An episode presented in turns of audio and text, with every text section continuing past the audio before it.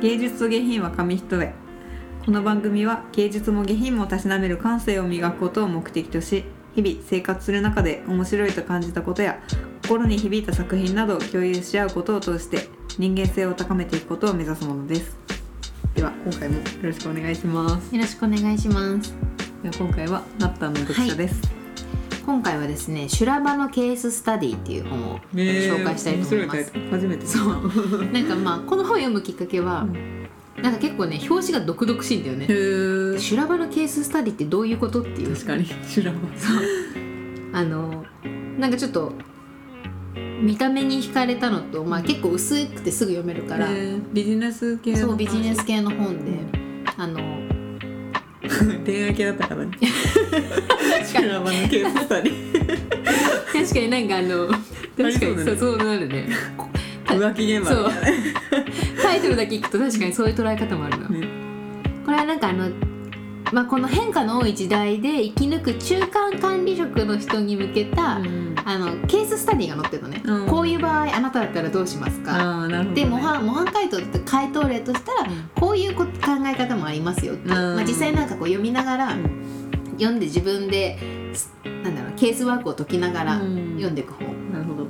で、まあ、結構薄かったので、うん。なんかすぐ読めるなと思って、うん。あのブックカフェでブックカフェでちょっとさらっと読んでみた本でした、まあ、全然私は管理職でも何でもないペーまだペーペーの人間なんですけど、ん。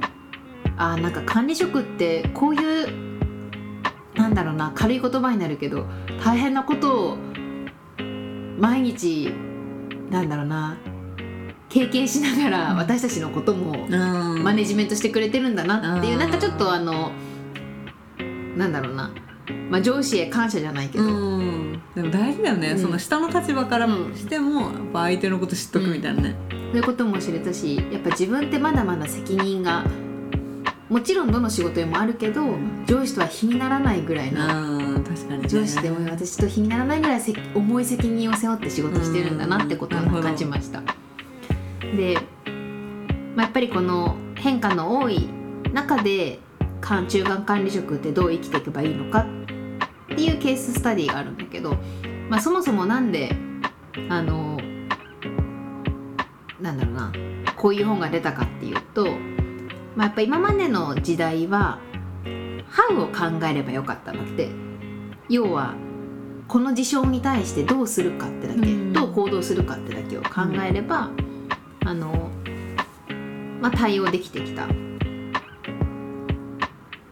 だけどこれからの時代はやっぱ何が起こるか分かんない時代、うん。常に変化が激しい時代だから「How」じゃなくて「What」と「Why」が必要だって言ってるのね。うん。で何を変えるのか何を生み出さ生み出さないといけないのか。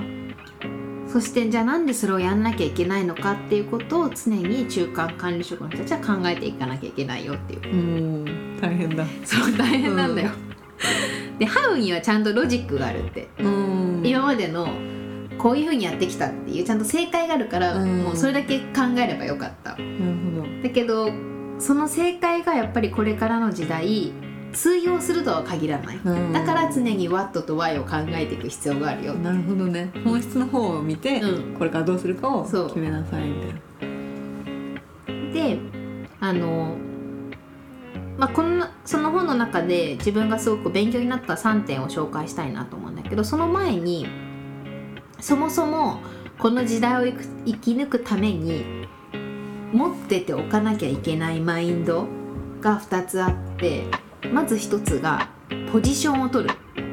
ほこれどういうことかっていうと、うあの周りに合わせるんじゃなくてちゃんと自分はこうっていうスタンスを常に持っておくこと。うんなるでちゃんと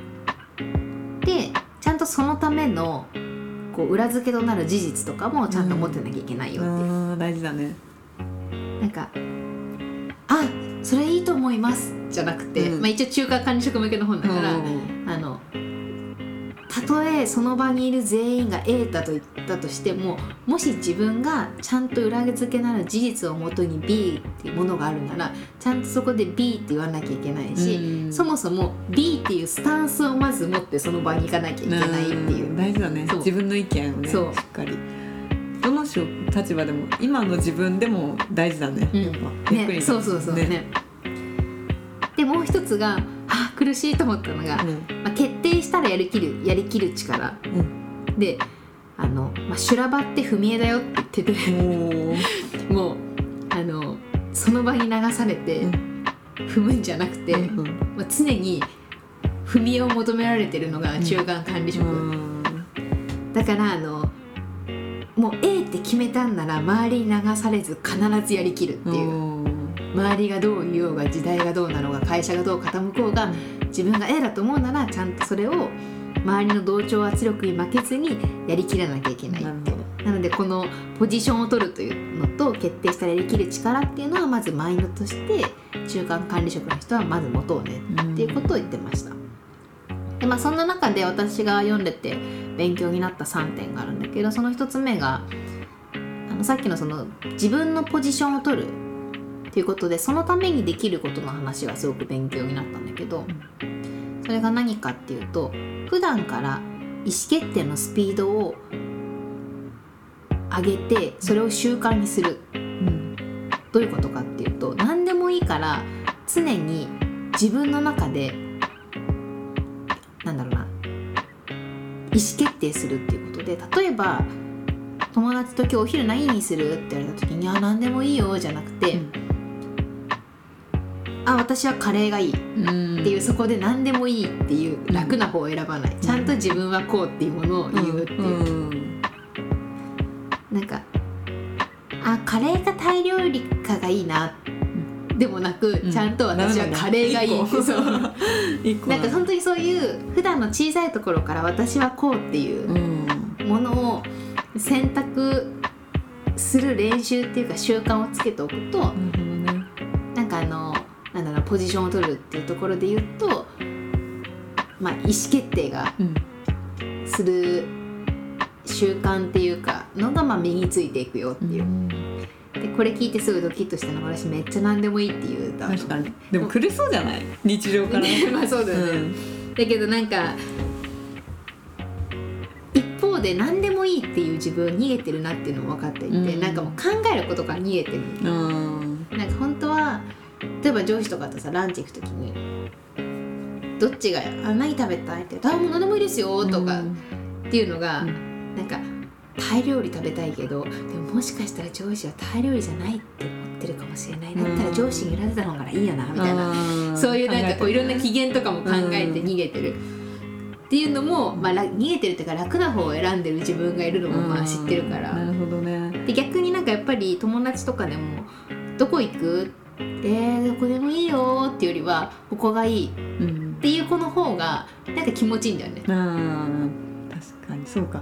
私でも逆に仕事する時にもすごい意識してるっていうか、うん。前の職場であこの人みたいになりたいなみたいなのもあって、結構その基本スタンスはどうでもいいで本質だけを見てここはこうじゃなきゃダメでしょみたいな、うんそこを貫き通すみたいな、うん。私はどっちかっていうとそっちの方の人になりたいから、そうしてる。なんかもうある程度やっぱそのいろんな人のいろんなやり方があるのは当たり前で、それはだから受け入れた上うん。で、まあその重要事項じゃなければ、うん。あその意見でいいですねって言っといて、でもここはダメだなみたいなうん。ところではちゃんと自分を貫こうみたいな、結構なんかそっちの方が個人的にはいいなかっこいいなって思っててそうそっちの方が好きなんかまあ物によるよね。ね。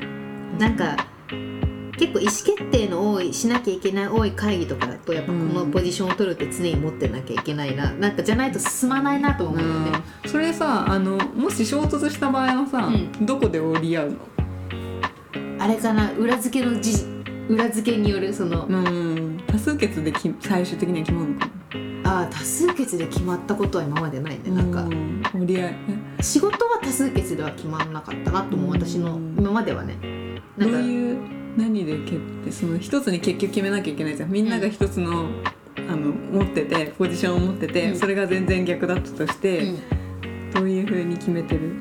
例えばなんだろうな。何を例にすると分かりやすいか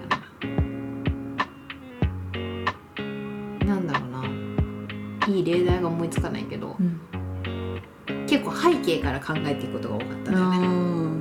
なるほどね。確かに A さんはこう言ってるけどでも今の現状ってこうですよね、ん。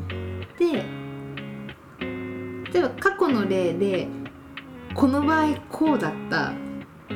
だったらもしこっちするとこうなるんじゃないですか？みたいな。結構その背景と現状から決定することが多かったかな、がいいと思う人とかはうんうん。でそのじゃあ A さん側、ん。主張した側はその意見うに、ん。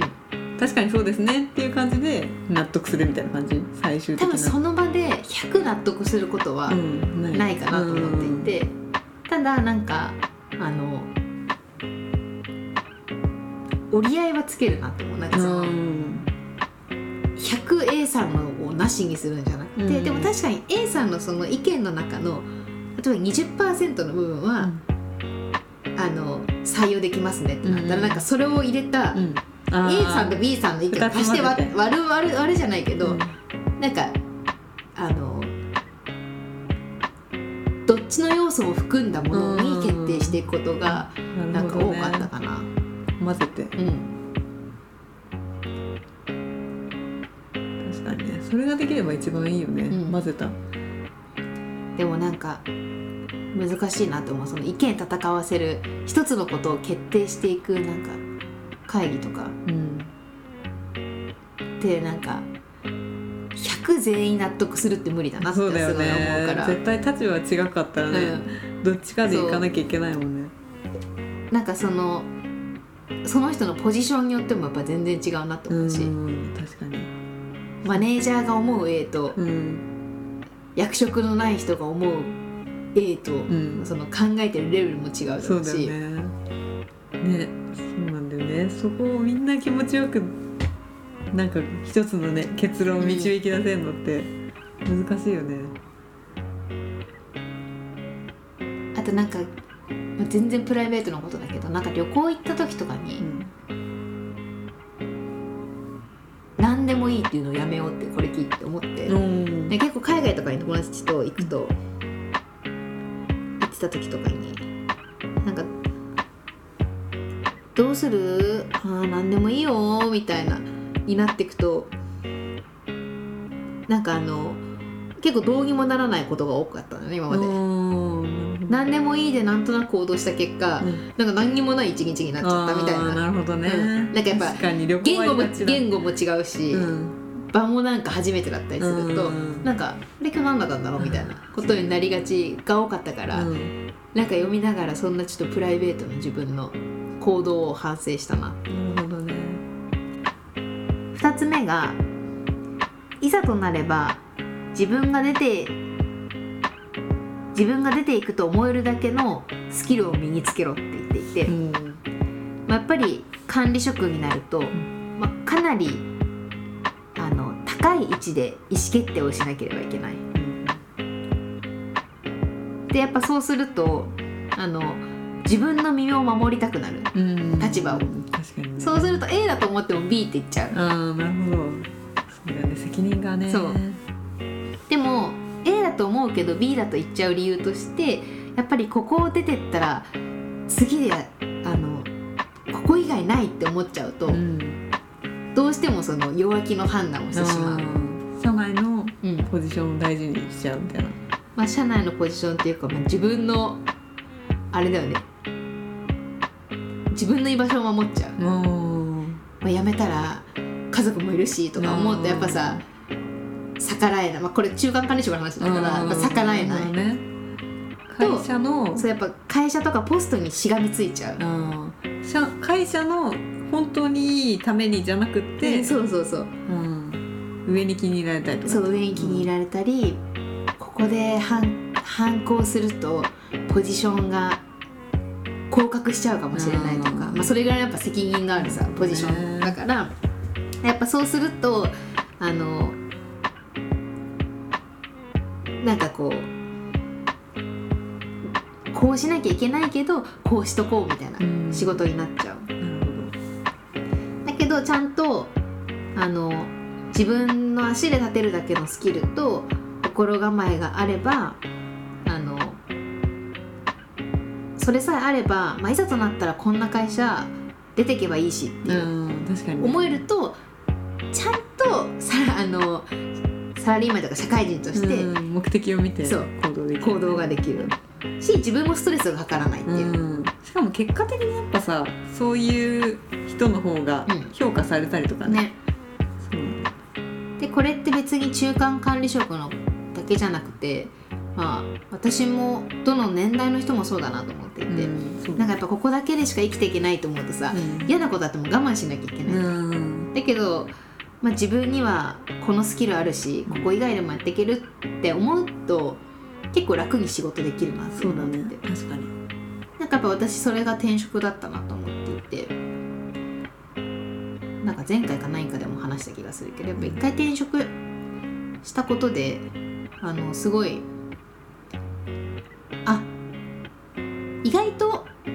どんな会社でもやっていけるんだなみたいな、うんそうなんだよね。そう。一社目ってあもう絶対他でなんかできないって思っちゃうけど、うん。うん。そんなこと全然ないんだよね、うそう新卒の会社やっぱ、ね、そう。思っちゃうよね。一歩踏み出すのめっちゃ怖かったけど、でもあ転職ってこういう感じでこういう壁にぶち当たるんだみたいなことを知れたから、うん。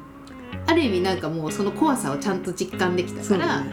あの踏み出しやすくなったなっていう、うんそうなんだよね。だからそれ知ったからこそここにスキルがつけば鬼に金棒じゃないけどうん。怖いもの怖いものなくはないかもしれないけど確かになんかあのどこでもやっていけるって覚えるマインドってすごく自分を最終的に助けるなってうん確かに。そうだね。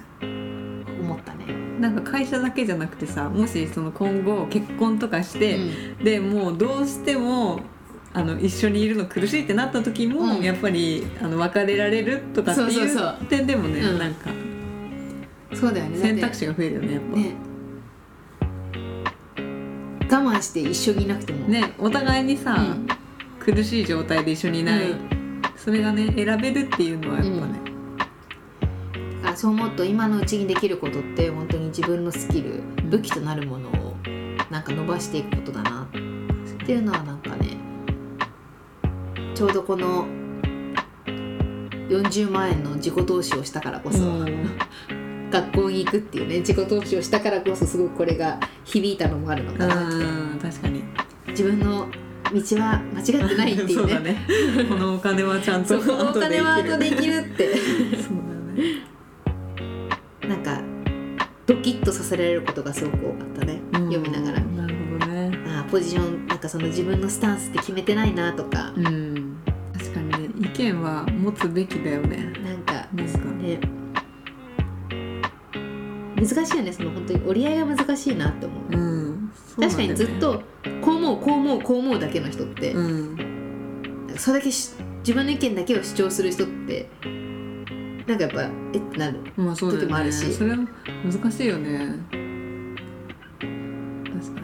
か絶対に通したいみたいなのはあってでもやっぱさちゃんとその調べて準備して持っていくっていうのが大事で、あとはもうねちょっとその場うでん。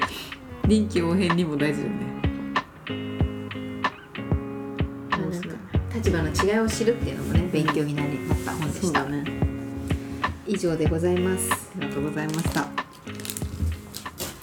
お送りしてきました。芸術と下品は紙一重。そろそろお別れの時間ですこの番組では皆様からのメールを募集しています。